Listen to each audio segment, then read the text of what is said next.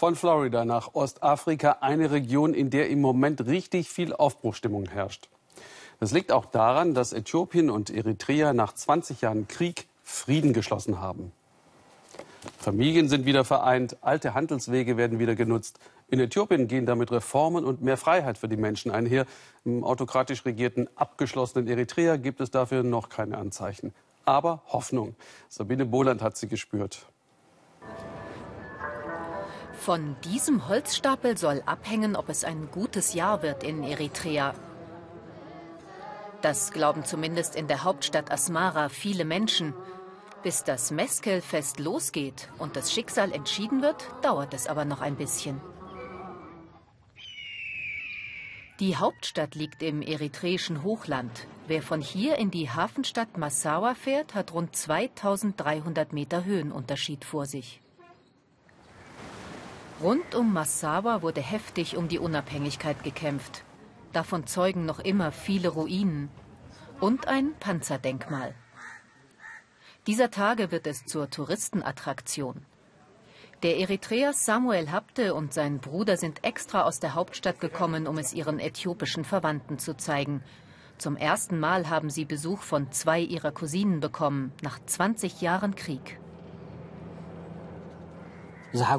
Ich bin glücklich. Es fühlt sich so an, als ob ein Teil meines Körpers, der amputiert war, nun wieder da ist. Ich hatte unsere Verwandten noch nie gesehen, aber als sie nun zu Besuch kamen, war es so, als ob wir uns immer schon gekannt hätten, denn die Liebe war einfach da.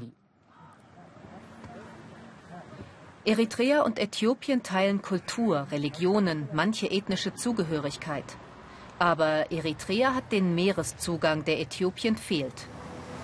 In Massawas Hafen sollen bald regelmäßig äthiopische Schiffe für wirtschaftlichen Aufschwung sorgen.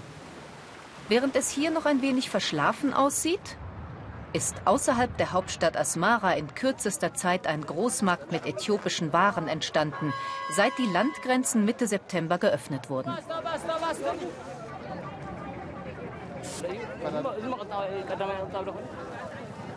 Die Händler aus dem Nachbarland verdienen gut und manch einer denkt schon weiter. Ich überlege, was ich von hier nach Äthiopien exportieren kann.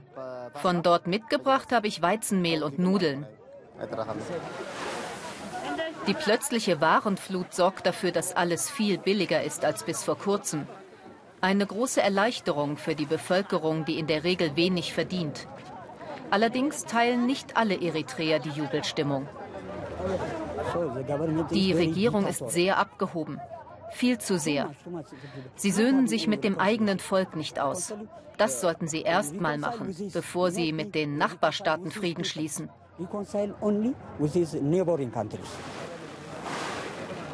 Bislang ist nicht klar, ob mit dem Friedensabkommen auch der unbegrenzte Militärdienst abgeschafft wird. Den geben Zehntausende eritreische Flüchtlinge seit Jahren als Grund für ihre Asylanträge in westlichen Staaten an.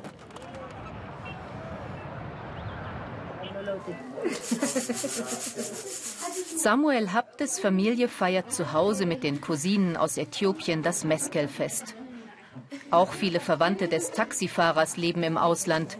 Sie unterstützen die Daheimgebliebenen finanziell. Aber sie fehlen. An Tagen wie diesen wird Samuel das schmerzlich bewusst. Ich bin glücklich und zur gleichen Zeit auch nicht. Wir haben in diesem Haus mit Verwandten zusammengelebt, die jetzt nicht mehr in Eritrea sind. Wenn man älter wird, ist Trennung offenbar unvermeidlich, selbst wenn man im gleichen Land lebt, geschweige denn, wenn die Familie in der Welt verstreut ist. Dass seine Cousine Aberash so plötzlich aus Äthiopien herreisen durfte, ist beim diesjährigen Fest die große Überraschung und ein kleiner Trost.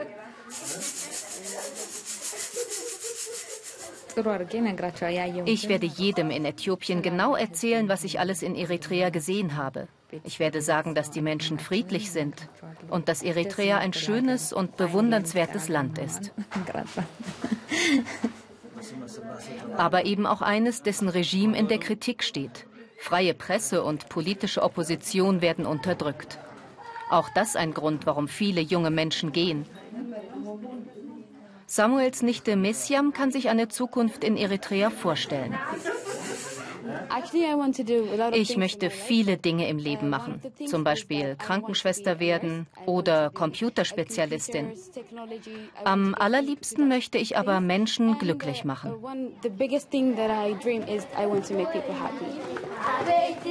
Vielleicht birgt der Frieden mit Äthiopien auch eine Chance für Eritreas Jugend. Zurück zum Holzstapel. Das christlich-orthodoxe Meskelfest feiert die Auffindung des Kreuzes Jesu. Überall in der Stadt sind wiedervereinte Familien unterwegs. Samuel Habte und Cousine Aberasch sind zum Festplatz gekommen. Die Äthiopierin ist angesichts des unerwarteten Friedens noch immer überwältigt. Anfangs wusste ich nicht, ob ich träume oder wach bin. Erst jetzt, wo ich hier in Eritrea bin, weiß ich, dass alles wirklich wahr ist.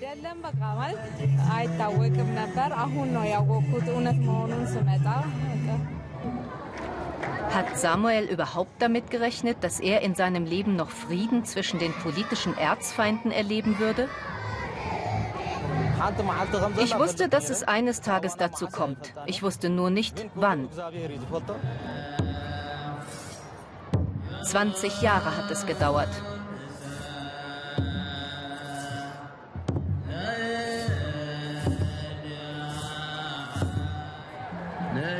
Schließlich wird der Holzstapel angezündet. In welche Himmelsrichtung kippt er wohl?